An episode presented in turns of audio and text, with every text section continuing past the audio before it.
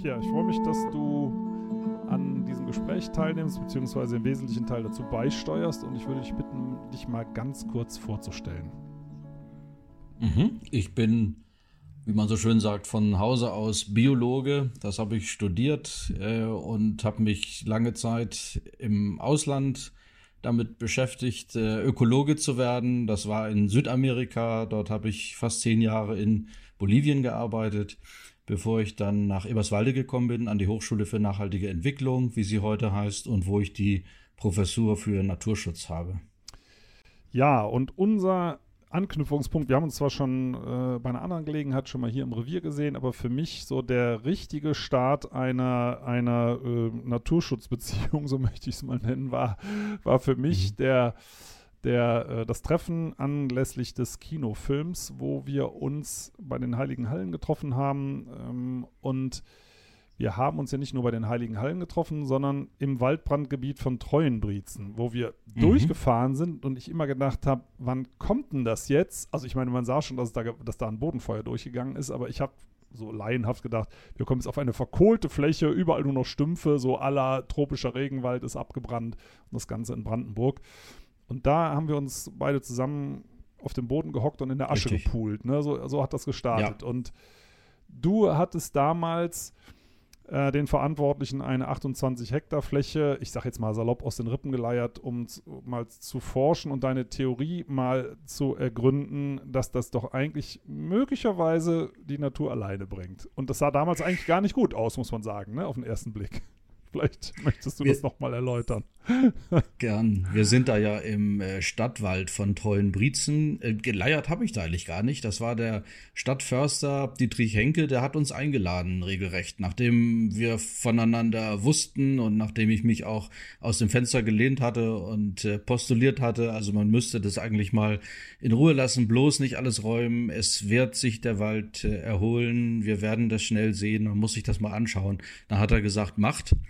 Und äh, so kam im Grunde es dann zu dieser Kooperation, so dass wir diese 28 Hektar für zehn Jahre äh, bekommen, erstmal, um dort äh, zu forschen, gemeinsam wobei wir inzwischen ein größeres Projekt eingeworben haben mit sehr vielen anderen Partnern, anderen Institutionen und richtig Ökosystemforschung machen. Und nicht nur auf der Fläche, sondern auch auf solchen, auf denen eher konventionell vorgegangen wurde, auf denen kahlgeschlagen wurde, alles geräumt, befahren, gepflanzt und so weiter. Und so, dass wir eigentlich dieses ganze Spektrum uns anschauen können von äh, ja, konventioneller Wiederherstellung, Wiederaufforstung bis hin zu Sukzession und äh, ja, mal, mal gucken, was der Wald selbst macht. Ja, man muss vielleicht für die Zuhörerinnen und Zuhörer äh, mal erläutern, das ist ja die Worst-Case-Szenario-Fläche. Also überall in Deutschland stirbt in Anführungszeichen der Wald. Meistens sind es ja Nadelplantagen, aber in Brandenburg besonders wenig Regen, besonders hohe Sommertemperaturen, Sandböden, die den, das Wasser nicht gut halten und dann noch abgefackelt auf vier Quadratkilometer. Ähm, also wirklich trostloser gibt es, glaube ich, kein Beispiel in Deutschland, wie man mit Wald wieder starten kann. Und halt in diesem Fall großflächig dann anschließend mit Schwerstgerät abgeräumt und noch geflügt und wieder mit Kiefer bepflanzt, überwiegend ähm, mit Ausnahme eben dieser kleinen Oase, 28 Hektar, also 0,28 Quadratkilometer, äh, wo ihr Gott sei Dank äh, mal schauen dürft, kann die Natur das eigentlich nicht selber oder vielleicht sogar besser. Ne? Ganz genau. Das ist ja tatsächlich äh, im äh, Sommer, Spätsommer 2018 gewesen, dass das Feuer ausgebrochen ist, vermutlich ausgelöst durch Munition, die überall dort im, im Boden liegt. Und genau wie du beschreibst, es sind dann diese Kiefernbestände, wo ja diese ganze perfekte Mixtur ist, um, um das große Feuer dann zu veranstalten. Mit äh, trockenem Gras in dem Sommer, völlig ausgetrocknet, die Krautschicht, die Nadelstreu, nicht diese, dieser rohe Humus, der dann auch noch sehr gut brennt und dann die äh, Borke der Kiefern. Dann sind das diese offenen, hallenartigen Bestände. Nichts steht dazwischen. Es äh, zieht dann der Wind da durch und äh, facht sich, das Feuer facht sich dann immer weiter äh, an. Und äh, das ist in der Tat dann passiert. August 2018, äh, völlig richtig. Wir standen im Winter oder im, im Frühjahr 2019 April, genau. dort April auf der Fläche. Ja. Äh, Winter war es dann schon nicht ja. mehr. Und äh, ich möchte daran erinnern, ich glaube, du warst tatsächlich der Erste, der einen Baum entdeckte. äh, tatsächlich auf allen Vieren äh, äh, krabbelten wir da auf, auf dem äh, schwarzen Boden herum und sahen auf einmal, oh, da kommen äh, kleine Kiefern. Ja. ja. und das waren die ersten und dann sahen wir ein Ahorn und äh, inzwischen hat sich das natürlich völlig verändert. Also ich habe den äh, Beitrag Spiegel Online war es, glaube ich, gesehen und war wirklich platt. Du hast das ja schon erzählt, aber ein Bild sagt eben doch mehr als tausend Worte. Äh, also ich habe ja damit gerechnet, dass es funktioniert. Man hat ja, sagen wir mal, nicht ganz so schlimme, aber ähnliche Flächen gesehen nach schweren Windwürfen 1990, dann 2007 bei Kyrill, wie die sich teilweise wieder selbst bewaldet haben. Aber das da, diese verkohlten Kiefernstämme mhm. und unten drunter explodiert ein neuer mhm. Laubwald, ja überwiegend mhm. sind auch ein paar Kiefern dabei, wenn ich das richtig gesehen habe. Aber das Ganze nach einem bombentrockenen Sommer nach äh, und das Ganze startet jetzt ja auch wieder, äh, wir haben ja, haben ja wieder einen trockenen Sommer und trotzdem in einer der trockensten Ecken Deutschlands explodiert der Wald, wo man immer denkt, wie machen die Bäume das? Also ohne Wasser können die ja mhm. auch nicht wachsen. Mhm, ganz genau. Und du hast gerade ja auch das verglichen mit der Situation nach einem Sturmwurf. Was hier anders ist auf einer Brandfläche, dass ja im Grunde die meisten Nährstoffe mobilisiert werden. Mhm. Also da ist natürlich ein Riesenangebot für jegliche Pflanze, die es schafft, dort zu landen. Und äh, dann gibt es diese Ascheschicht, die tatsächlich minimal das Wasser dann auch speichert an der Oberfläche und äh, offenkundig dann beste Keimbedingungen bietet für diese Samen das muss man sich dann klar machen. Das äh, unterschätzt man, die natürlich ständig auf diese Flächen sie, äh, äh, rieseln. Ja, also diese Zitterpappel ist, ist der Gewinner im Moment. Das sind die meisten äh, Bäume. Äh, und die ja, haben normalerweise im Kiefernforst in, in, mit, mit der Grasschicht und so weiter keine Chance dort zu keimen. Aber in dem Moment, wo die Fläche frei ist, wo die Nährstoffe da sind, äh, kann kann dieser Neustart dann gemacht werden von den Zitter Zitterpappeln. Es kamen schnell andere Bäume dazu. Birken sind dabei, aber nicht ganz so viele, wie ich erwartet hätte. Äh, Saalweiden und auch andere Bäume. Hier und da mal eine Eiche schon dabei. Da hat der Eichel ja schon gearbeitet letztes Jahr. Ähm, und äh, ja, durchaus weitere Baumarten, auch nicht heimische, wie die Robinie, die kommt da rein, die spätblühende Traubenkirsche, ähm, Ahornarten alles das passiert äh, ja im Jahr zwei nach Brand. So, jetzt hat ja ähm, das Landwirtschaftsministerium, zumindest ist mein letzter Stand, 800 Millionen Euro Bundesmittel äh, versprochen, gehebelt wahrscheinlich noch durch weitere Landesmittel. Braucht man das denn generell? Ich meine, es mag Ausnahmen geben, aber eigentlich, wenn die Natur das selber macht, müsste man es doch nicht machen, oder? Also zum einen äh, kann ich und sollte ich hier sagen, dass jetzt auch unser großes Projekt, das heißt Pyrophob, Feuer abweisen, immerhin vom Landwirtschaftsministerium und dem Bundesumweltministerium zusammen gefördert wird. Ähm, und äh, klar, äh, dieser andere Topf, auf den du dich beziehst, der dafür da ist, jetzt Hilfe zu leisten, nachdem, äh, nach der überall im Wald gerufen wird, ist problematisch, weil tatsächlich dieses Geld ausgeschüttet wird über Fördertöpfe, die eigentlich nur ja, Finanzierung ermöglichen von Räumung von Flächen, also dieses sogenannte Schadholz äh, runterbringen. Das heißt, in der Tat dann die Situation verschlechtern auf den Flächen und äh, ja, dann das Aufforsten, das Pflanzen. Und klar, das haben wir in, in Treuenbrietzen jetzt äh, besonders schön erleben können in den letzten zwei Jahren, wo gepflanzt wurde von anderen Akteuren und äh, wo in der Tat die Pflänzchen sich sehr schwer tun, wo 70 bis 80 Prozent nach Aussagen der Waldbesitzer dort äh, gepflanzten Kiefern abgestorben sind. Äh, auf manchen Flächen im Grunde fast 100 Prozent. Und dann wurde bewässert äh, und neu gepflanzt, in der Tat auch äh, weitere Bäume gepflanzt. Und äh, das sind natürlich alles dann Kosten in der Tat, die man auch immer zu berücksichtigen muss, wenn man darüber redet, äh, dass es ja hier auch um, um wirtschaftliche äh, Dinge geht, um Waldbewirtschaftung. Klar, und auf unseren Flächen äh, sehen wir, dass die Totenbäume gratis ein paar Dienstleistungen machen, die spenden Schatten, die sorgen dafür, dass die Temperaturen weniger extrem sind, weniger schwanken.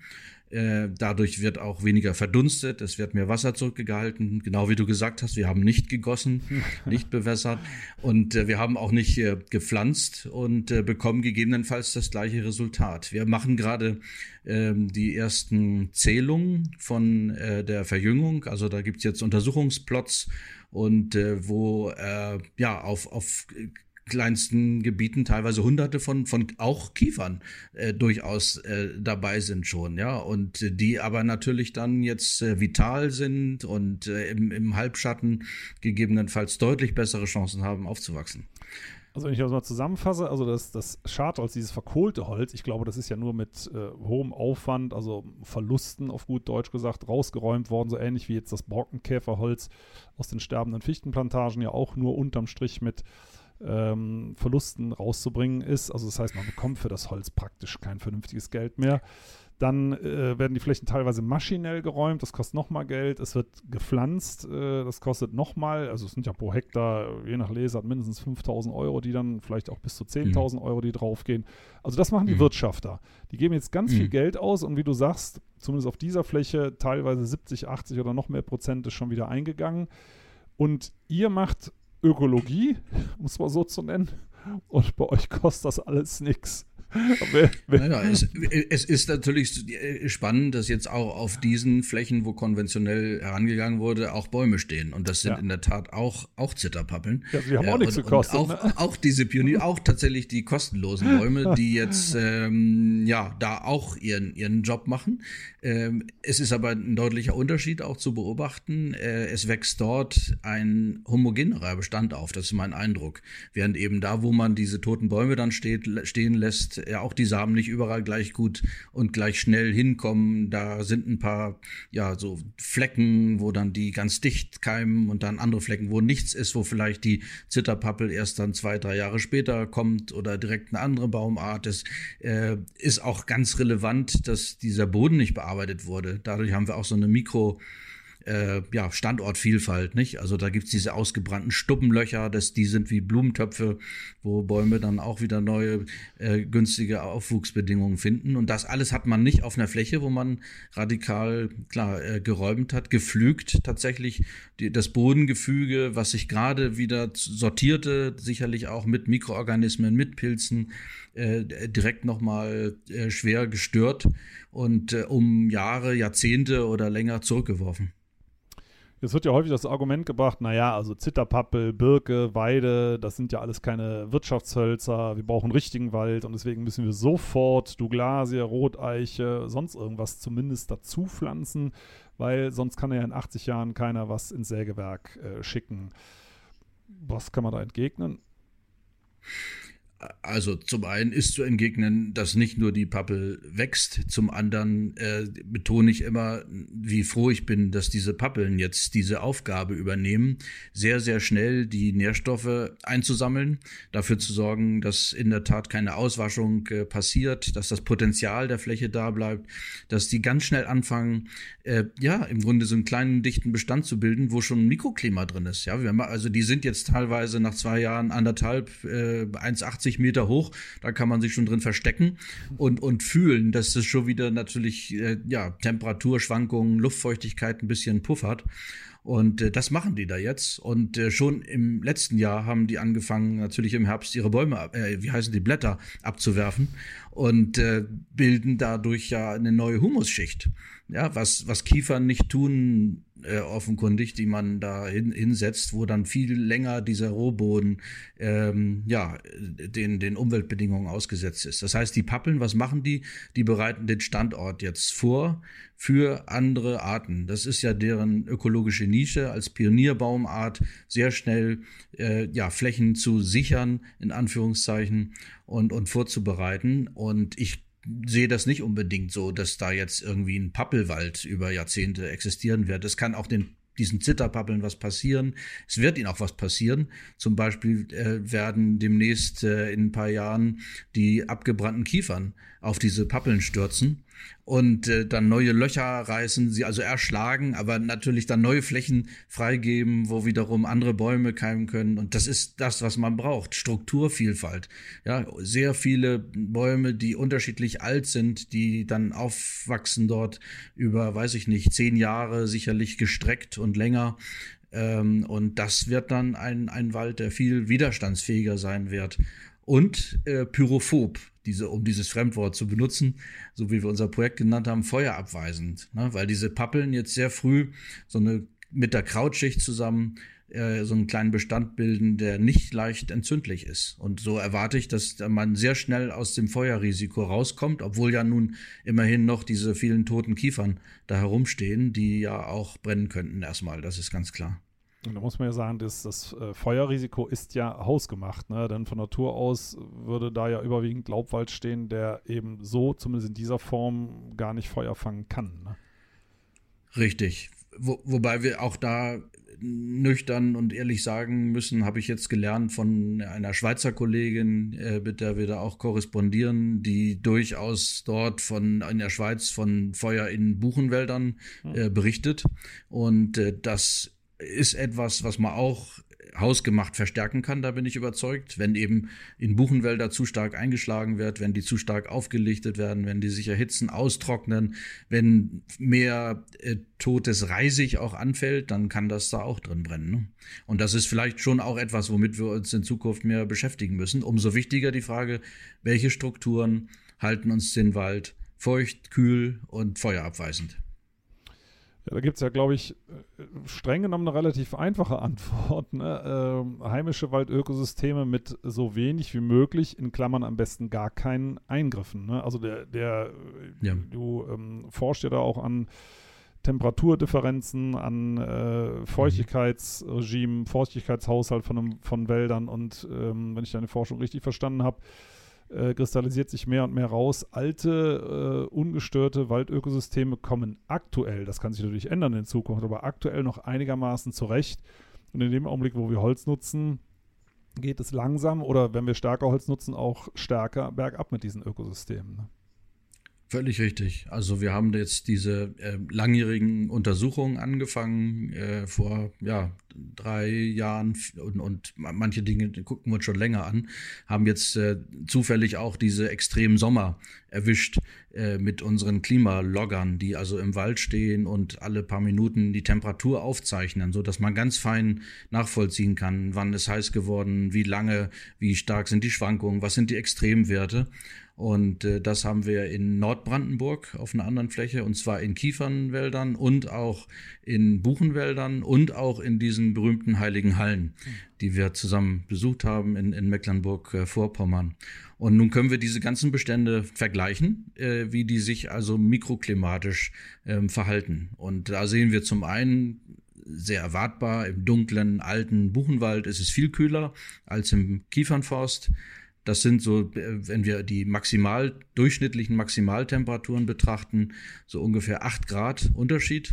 Das ist eine Menge, glaube ich, äh, angesichts des Klimawandels, über den wir reden. Und ich glaube, dass diese Kühlung vor allem bedingen kann, dass erstmal diese kritischen Temperaturen über 35 Grad bei 40 Grad verhindert werden. Das ist so wichtig, weil die physiologisch auch äh, natürlich äh, äh, ja problematisch sind für Bäume und andere Organismen. Also wir kappen, wenn wir mehr Biomasse auf, auf der Fläche haben, äh, die hohen Temperaturen. Wir haben weniger ähm, Schwankungen. Vielleicht, vielleicht sollte ich nochmal sagen, hohe Temperaturen. Im letzten Jahr gab es da bis über 40 Grad äh, in, in Kiefernforsten. Wahnsinn, ja? Und dann ja. will man auch den Kiefern nicht übel nehmen, wenn, wenn auch die dann Probleme bekommen, was ja passiert. Vor allem muss man sich klar machen, äh, mit jedem Grad Celsius haben wir eine, eine entsprechend gesteigerte Verdunstung. Also umso mehr Wasser brauchen diese Bäume, die, dass sie irgendwie aus diesem völlig ausgetrockneten Boden herholen müssen. Also es ist, äh, also Kiefer verstärkt es sozusagen doppelt. Es bleibt ja auch ähm, mehr Niederschlag in der Krone hängen. Die Streu ist ja teilweise, also ich erlebe das, wenn man durch den Wald geht, fast wie, die wirkt wie imprägniert, wenn die blank ist. Ne? Also es das Wasser abperlt. Also es muss viel, viel mehr regnen in so einem Kiefernwald, um, damit überhaupt was durchkommt und gleichzeitig verdunstet aber auch viel mehr, weil der sich so aufheizt. Ne? Richtig. Und die Bodenvegetation kommt auch noch dazu. Also wenn wir eine Vergrasung haben, häufig ja dieses Landreitgras, Calamagrostis oder auch selbst Blaubeeren, äh, die machen ein, eine sehr dichte, äh, sehr stark verdunstende Vegetationsdecke dann aus, vor allem die Gräser, so dass dann gegebenenfalls von einem Regentropfen nichts im, im Boden ankommt, sondern das wird dann direkt in den obersten Zentimetern wieder umgesetzt, dieses Wasser.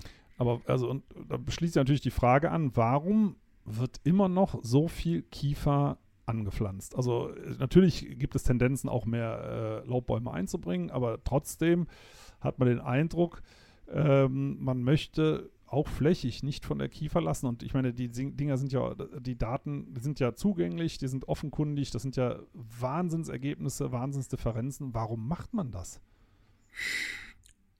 Immer kommt das Argument der Wirtschaftlichkeit. Wir müssen ja auch Geld verdienen. Und das ist eben dieses Argument, was schnell ad absurdum zu führen ist, in dem Moment, wo man im schlimmsten Fall in einem Kiefernforst steht, der verbrannt ist.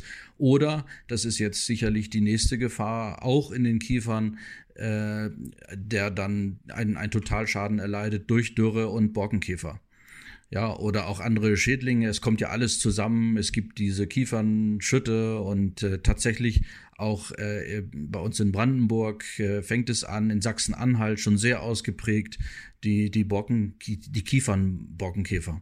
Ja, habe ich gehört und das ist also, es ist letztendlich eine logische Konsequenz, logische Weiterführung und wenn das so offenkundig ist und offenkundig alte Laubwälder sagen wir mal, zumindest die besten Karten haben. Ne? Also irgendwann, wenn wir so weitermachen, ist es natürlich auch für die zu spät, mhm. aber noch sieht es ja mhm. gut aus. Mhm. Ähm, dann habe ich persönlich ein Problem. Also ich habe gerade äh, bei uns nochmal ins Esszimmer geguckt, da haben wir Buch, einen Buchentisch, Buchenstühle, weil ich, ich komme ja auch aus der klassischen Forstwirtschaft, früher gesagt habe, okay, man nutzt da Kernbuche, also mit einem rot verfärbten Kern. Das sind besonders alte Buchen, weil das heißt, dass Forstwirtschaft Buchen alt werden lassen muss, damit man überhaupt solche Möbel daraus machen kann. Also eigentlich mhm. war das gedacht als Anreiz, Buchen älter werden zu lassen. Nur, wenn man sie dann doch einschlägt und älter werden lassen, heißt ja, weiß ich nicht, 140, 160, viel älter mhm. ist es ja nicht. Dann schädigt man ja damit eigentlich die letzten intakten Waldökosysteme oder halbwegs intakten die den Klimawandel äh, überstehen können. Und da ist halt meine, wirklich meine Frage mittlerweile. Ich habe das neulich bei einer Schaukel gehabt, die ich bestellt habe. Ähm, kaufe ich jetzt deutsche Buche und mache die seltenen alten deutschen Buchenwälder damit indirekt kaputt oder kaufe ich Teak oder Mahagoni aus Plantagen aus den Tropen in Klammern, aber auch da stand ja vorher äh, tropischer Regenwald oder Eukalyptus aus Südafrika. Das sind ja dann diese mhm. FSC-zertifizierten Plantagen, auf denen Paviane mhm. geschossen werden. Also, was kann ich denn eigentlich noch kaufen? Mhm. Ich st stelle mir die gleiche Frage und äh, ich, ich, ich sage das auch äh, regelmäßig. Ich wohne in einem Holzhaus, äh, das ich mir angeschafft habe, äh, nachdem wir nach Deutschland zurückkamen und ähm, es ist ganz wunderbar, ich liebe das Holz, ja, aber ich weiß, dass diese äh, nordische Fichte aus äh, Kaltschlägen stammt in, in Skandinavien. Das ist mir inzwischen äh, klar, äh, zertifiziert oder nicht. Und ähm, ja, ich kann mir nicht vorstellen, wo das Holz herkommen soll, wenn alle Menschen in Holzhäusern wohnen wollten, was ja nun auch zusehends propagiert wird als die ökologische Lösung, als äh, vermeintlicher Beitrag zum Klimaschutz. In der Tat äh, fürchte ich, dass je wärmer es wird mit dem Klimawandel, der Wald äh, umso mehr Holz für sich selbst benötigt, weil das die einzige Struktur ist, die ihm eben auch das Mikroklima beschert, Wasserspeicher ist, äh, äh, Kühlung, Pufferung. Und äh, es wird eine Verschiebung geben der Grenzen dessen, was nachhaltig nutzbar ist in, in Wäldern. Ja, es äh, gibt ja diese Vorstellung, irgendwie Förster wüssten genau, wie viel das ist, dieser Hiebsatz, der nachhaltig ist. Es wird nicht mehr entnommen als nachwächst. Aber ich glaube, das äh, passt nicht mehr. In, in Zeiten des Klimawandels müssen wir auch diese Massenachhaltigkeit ganz neu definieren. Ja, also das ist, das wäre meine nächste Frage, die sich mir aufdrängt. Es wird ja immer gesagt, in Deutschland, je nach Lesart und Berechnung, man weiß ja, dass es grobe Schätzungen sind, letztendlich wachsen, ich sage jetzt mal 70 Millionen Festmeter zu, bei manchen sind es 60, bei manchen 80, aber so die Größenordnung. Sagen wir mal pro Kopf äh, und, und Jahr ein Kubikmeter Holz der Bevölkerung. Mhm. Ähm, nur wie war das denn in den letzten beiden Jahren? Also Bäume brauchen zum Wachsen Wasser und das hatten sie im Sommer sehr, sehr wenig. Gibt es da schon irgendeine Schätzung, wie stark der Zuwachs eingebrochen ist? Weil eingeschlagen wird ja, als ob sich nichts geändert hätte nach diesen zehn Jahresplänen. Hm. Also äh, vernünftige Schätzungen sind mir da noch nicht bekannt, aber es gibt Studien äh, von Kollegen aus Greifswald zum Beispiel, die deutlich nachweisen, wie Trockenheit bedingt, dass die Jahresringe dünner werden. Das heißt, natürlich reduziert sich das Wachstum bei den Bäumen, die immerhin noch wachsen. Und in der Tat müssen wir jetzt ja über diese vielen Bäume reden, äh, wo wir so ganz langsam die Zahlen begreifen. Gerade reden wir noch von der Fläche des Saarlands, äh, von, von ja, sterbenden Bäumen. Jetzt wissen wir, es ist wahrscheinlich viel mehr. Äh, in der Tat äh, wächst da erstmal nichts mehr nach äh, oder äh, ja eben sehr, sehr langsam.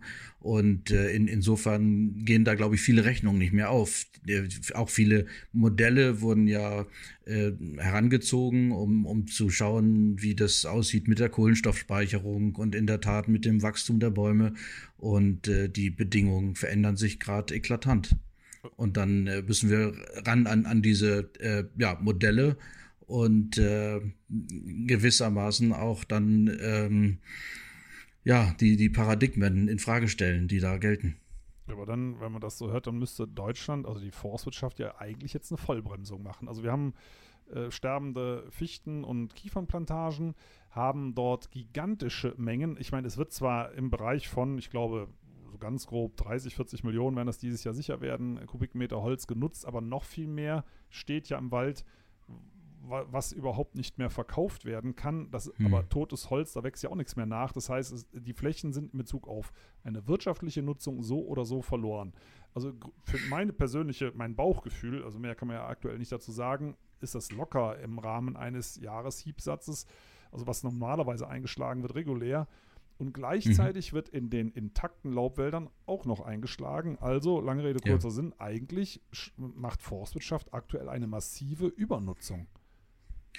Ja, das ist das äh, auf den Punkt gebracht, was ich gerade so undeutlich als, als Paradigmen bezeichnet habe, die man in Frage stellen muss, nämlich, dass es irgendwie Wäldern besser geht, nur wenn man sie nutzt und äh, dass Forstwirtschaft immer sein wird und immer automatisch nachhaltig ist. Ich fürchte, dass das im Moment in Frage gestellt ist, in der Tat. Und, und Vollbremsung äh, könnte genau das sein, was wir brauchen, bis geklärt ist, auch wie lange jetzt diese äh, Dürreperiode läuft. Ja, weil das ist natürlich brandgefährlich im wahrsten Sinne des Wortes, was dem Wald passiert. Äh, nicht nur ein Jahr, nicht nur zwei, ein drittes Jahr nicht ganz so schlecht wie die letzten beiden, aber eben weiterhin in vielen Regionen zu trocken. Ja, und da im, im Sinne von Vorsorge und Vorsichtsprinzip würde ich in der Tat sagen, runter vom Gas, äh, auf die Bremse treten und äh, gerade mal das, das Holz im Wald arbeiten lassen, damit es da kühlt und Wasser speichert. Es passiert das Gegenteil, das weißt du, das beobachten wir, dass äh, teilweise jetzt äh, im, im Winter schon stärker eingeschlagen wurde in ältere Buchenwälder, weil genau befürchtet wird, na, die könnten demnächst absterben, also holen wir sie lieber vorher raus. Und äh, dadurch ge wird gegebenenfalls diese Dynamik noch beschleunigt. Und es gibt Forstverwaltungen, wie in Niedersachsen zum Beispiel, die dann gleichzeitig Klimazertifikate verkaufen, um auf den Kahlschlägen dann die Wiederaufforstung durch Sponsoring, also sprich den Bürger, der ja sowieso schon die Forstverwaltung bezahlt, quasi zweimal bezahlen zu lassen. Also das, ich finde, das ist für mich, hat das so ein bisschen was von Endzeitstimmung, muss ich ganz ehrlich sagen. Ja, und natürlich auch nicht wirklich auf den äh, Tatsachen der Wissenschaft beruhend. Wenn wir über Klimaschutz reden, wissen wir, dass im Moment das, das sicherste wäre, erstmal das Holz auf der Fläche zu lassen und nicht schnell abzuräumen, gegebenenfalls zu verbrennen, was dazu führt, dass, dass, äh, äh, dass der Kohlenstoff dann sehr schnell in der Atmosphäre landet und in der Tat dann auf den Flächen ja wieder eingefangen wird, hoffentlich wenn dann die kleinen Bäumchen äh, überhaupt aufwachsen und äh, ja, einer unsicheren Zukunft entgegensehen.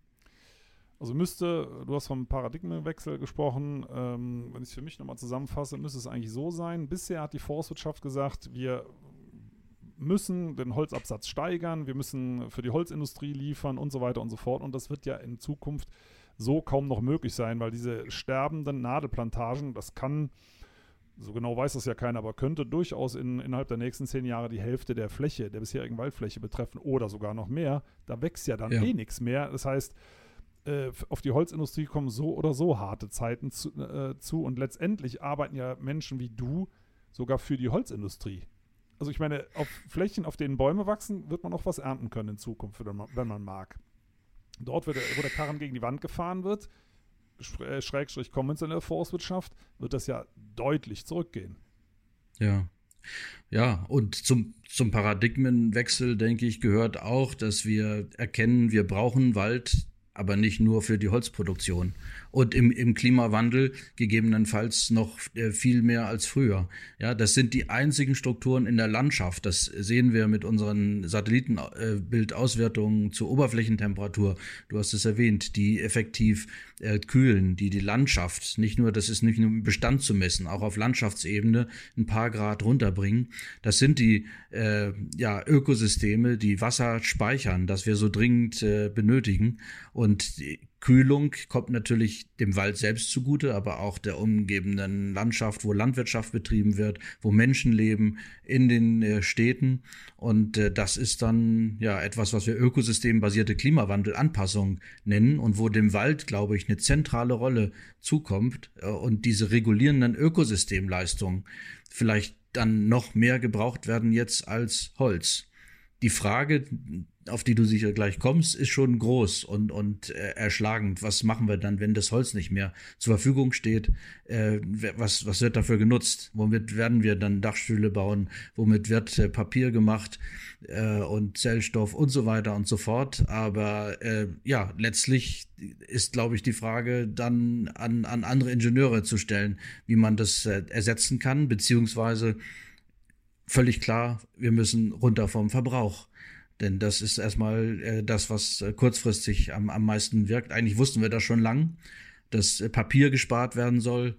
Äh, irgendwie sind wir davon abgekommen. Ich habe manchmal den Eindruck, auch dadurch, dass uns suggeriert wird, dass Zertifizierung hilft, äh, ja, den Wald und die Waldbewirtschaftung immer verantwortungsvoller und nachhaltiger zu machen. Und das ist nicht so. Ja, das dazu hast du auch geforscht. Aber meine nächste Frage wäre, wäre im Übrigen, oder meine, auch meine letzte Frage, wäre gewesen, ich, wenn ich mich richtig erinnere, gibt es auch einen Zusammenhang ähm, zur äh, Regenwahrscheinlichkeit über solchen Waldökosystemen oder im Zusammenhang mit solchen Waldökosystemen. Äh, das habe ich aber nicht mehr richtig in Erinnerung. Das weiß ich nur noch so ganz grob.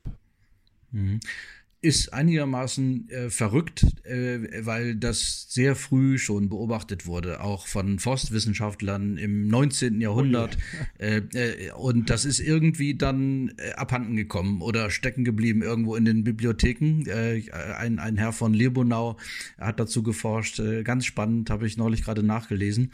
Aber klar, jetzt ist es von der modernen Wissenschaft wiederentdeckt worden. Zunächst mit Bezug auf andere Kontinente. In Amazonien hat man viel darüber darüber nachgedacht. Und äh, ja, wo man inzwischen von diesen fliegenden Flüssen redet, nicht? Äh, also Wasser, was in, in kontinentale Bereiche nachgeliefert äh, wird. Und äh, wo, lange Zeit dachte man, na gut, das Wasser muss irgendwie recycelt werden und wird dann da irgendwie in die Kontinente reingebracht. Inzwischen geht die Theorie noch weiter. Das sind äh, russische Kollegen, äh, Anastasia Makarjeva und äh, Viktor Gorschkow äh, haben dazu und mit, mit Kollegen äh, viel veröffentlicht inzwischen. Das ist immer noch nicht richtig geklärt, aber äh, Wälder scheinen Wind zu machen. Die scheinen äh, Luftbewegungen äh, in, in Gang zu setzen vom Meer, ein, ein Sog äh, in, ins Land tatsächlich. Also es sind dann nicht nur äh, ja, passive Luftbewegungen, Winde, sondern äh, ja, das äh, Wasser wird von, von Wald herbeigeholt. Und das passt, glaube ich, gut zusammen mit, mit vielen Befunden, wo man schon wusste, da wo es feuchter ist, da regnet es mehr. Und da, wo eben in der Tat die Vegetation weg ist, äh, bleibt es trockener. Das sind diese systemischen Rückkopplungen, die unheimlich gefährlich sind. Da, da schätzt man auch immer die Dynamik falsch ein. Und äh, da gibt's jetzt äh, Untersuchungen, die sagen, klar, irgendwie in, im inneren Amazonien, selbst in, im Süden von Südamerika, äh, sind 80 Prozent der Niederschläge Wald gemacht. Und äh, total verblüffend habe ich auch erst äh, jüngst jetzt erfahren, äh, China erhält überwiegend äh, 70 Prozent, glaube ich, seines Niederschlags, äh, ja, nicht von den umliegenden Küsten, sondern vom Atlantik. Und das ist Wasser, das, äh, das Wasser wird über ein Transportband aus Skandinavien über Russland, also die Taiga, die gerade so massiv brennt, äh, in den fernen Osten transportiert. Also das, da tun sich gerade Dinge auf, das ist ja noch nicht alles geklärt, auch ob der Mechanismus äh, so funktionieren kann, aber es passiert irgendwie. Und das ist inzwischen auch in ordentlichen Zeitschriften publiziert, wird heftig diskutiert. Aber ja, angesichts diese, dieser Dramatik würde ich auch hier zu, zum Vorsichtsprinzip raten und Vorsorgeprinzip, solange wir nicht so genau wissen, lassen wir den Wald lieber stehen. Der könnte ja dann doch erheblich von Bedeutung sein für unser Wasser, unseren Niederschlag. Also ich meine, das sind natürlich jetzt äh, Hämmer, muss ich sagen. Also zum einen, der Wald kühlt und zwar wirklich in Größenordnungen, die jeder sofort auf der Haut spürt und gleichzeitig ist er zumindest ein ganz wichtiger Player im, im Bereich, gibt es mehr Regen oder weniger.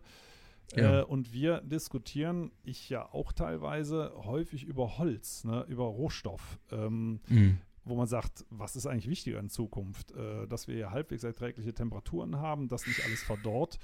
Äh, oder die Frage, wie viel Holz wir nutzen, wobei das ja unmittelbar zusammenhängt. Also bei letzterem, wenn es trocken noch wärmer und trockener wird, brauchen wir über Holzproduktion ja gar nicht mehr reden. Ne? Also deswegen. Korrekt.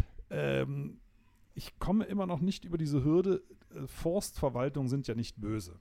Und es sind ja auch keine dummen Menschen dort, die dort arbeiten. Ne? Und warum verschließen die sich solchen Forschungsergebnissen. Wenn du sagst, das geht zum Teil bis ins 19. Jahrhundert zurück, dann müsste man sagen, okay, äh, das müsste sich doch irgendwann mal rumgesprochen haben.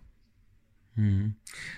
Ja, ich, ich habe den Eindruck, dass die Forstwirtschaft irgendwann in die Abhängigkeit des Holzmarktes geraten ist. Und, und äh, sicherlich hat das damit zu tun, dass wir eine Ökonomisierung äh, und ja letztlich auch ja des gesamten Wirtschaftsmodells erlebt haben, dass äh, in, Frage gestellt wurde irgendwann, warum soll man Förster bezahlen, wenn die nicht da ihr, ihr mit Holz sich äh, den, den Job kom komplett selbst finanzieren. Und äh, das ist äh, etwas, was jetzt ganz schnell thematisiert werden muss. Da sind wir bei diesen anderen Ökosystemleistungen für die gesamte Gesellschaft, die es uns wert sein müssen, Waldflächen vorzuhalten und sicherlich auch Menschen zu beschäftigen, die sich darum kümmern, dass der Wald äh, da Wald sein kann. Das heißt ja nicht, dass man in Frage stellt, äh, Wald auch als Beschäftigungsquelle. Aber ja, diese äh, Verramschung von billigem äh, ja, Holz äh, in, in, in großen Mengen, in immer kurzlebigeren Produkten, äh, dieser Trend jetzt äh, uns einzureden, dass auch das Verbrennen äh, ganz großartig ist für den Klimaschutz und, und als Ersatz für, für Kohle und, und Gas und so weiter, ähm, das bringt uns völlig in die falsche Richtung. Das heißt, ähm, das, so würde ich es mal zum Abschluss formulieren, äh, ich hatte als Kind ja auch gedacht, Förster sind Naturschützer. Das war ja der Grund, warum ich Förster geworden bin, weil ich dachte, okay, ich hatte übrigens auch schon einen Studienplatz äh, Biologie in Bonn und habe dann gedacht, okay, Förster ist sowas wie Waldhüter, machst halt das, klingt ja auch nett, ne? so, so ähnlich wie die Ents in Herr der Ringe, die sich um die Bäume kümmern, nur ein bisschen flotter. So hatte ich gedacht, das ist eigentlich Förster. Also ich glaube, das Berufsbild muss sich wieder wandeln. Das würde die Kolleginnen und Kollegen, glaube ich, auch enorm entlasten, weil viele finden das ja auch nicht gut. Die sehen mhm. das ja jeden mhm. Tag und stehen unter diesem Druck. Also wenn wir als Gesellschaft daran arbeiten, dass Förster wieder äh, weniger Holzknechte und wieder mehr Waldhüter werden vollkommen einverstanden. Ich kenne diese Förster, mit denen wir ja auch zusammenarbeiten und sie sind überall und sie sind in, in kommunalen Wäldern tätig, in, in, in Staatsdiensten, in, in privaten Wäldern. Ähm, ich glaube ja, dass, dass diese Unterstützung nötig ist, jetzt durch die gesamte Gesellschaft auch, auch diese Entlastung zu bringen und zu sagen, äh, wichtig ist, dass ihr uns den Wald erhaltet und die Böden, die Wald tragen können und das Wasser, die Wald ermöglichen, das Wasser, das das äh, Wald ermöglicht. Ja. Und dazu braucht man vor allem äh, eins, äh, Forschung, Forschung, Forschung. Äh, allein die Ergebnisse, die ihr jetzt schon und du auch äh, äh, zustande gebracht habt, die sind schon so ermutigend ja auch. Das ist ja Anlass zu Optimismus, dass man sagt, das geht. Es hätte ja auch sein können, ihr findet raus, das funktioniert alles nicht mehr. Ne? Aber es funktioniert ja noch. Ne? Es wird schon auch viel Forschung betrieben und auch länger schon äh, und dokumentiert und publiziert, die nicht immer zur Kenntnis genommen wird. Und das ist äh, schon mir auch ein Anliegen, dass die Forstwirtschaft sich da öffnet und nicht nur liest, was sie sich selbst sozusagen in der forstlichen äh, konventionellen Forschung äh, da untersucht, sondern äh, wirklich Betrachtung äh, des komplexen Ökosystems Wald, viel mehr als nur Baumarten, wo so viel passiert in verschiedenen Forschungsfeldern, äh, wo ich ja auch nur staune und, und versuche so viel wie möglich zu lesen. Klar, es ist so schwierig geworden, es wird so viel äh, äh publiziert umso wichtiger, äh, glaube ich, dass wir irgendwie auch da einen Mechanismus schaffen, dieses Wissen systematischer zu erfassen, immer wieder zu fragen, was ist da nützlich, was in der Ökohydrologie gemacht wird und äh, was ist wichtig äh, zu Mikroorganismen, die in Pflanzen leben und eingreifen in die äh, biotische Regulation und so weiter. Unendlich viele Dinge, die dann übersetzt werden müssen äh, in, in ja, Sprache, das ist ja etwas, wofür du äh, stehst, letztlich, die dann auch von, von äh, ja, Laien verstanden wird, von Entscheidungsträgern.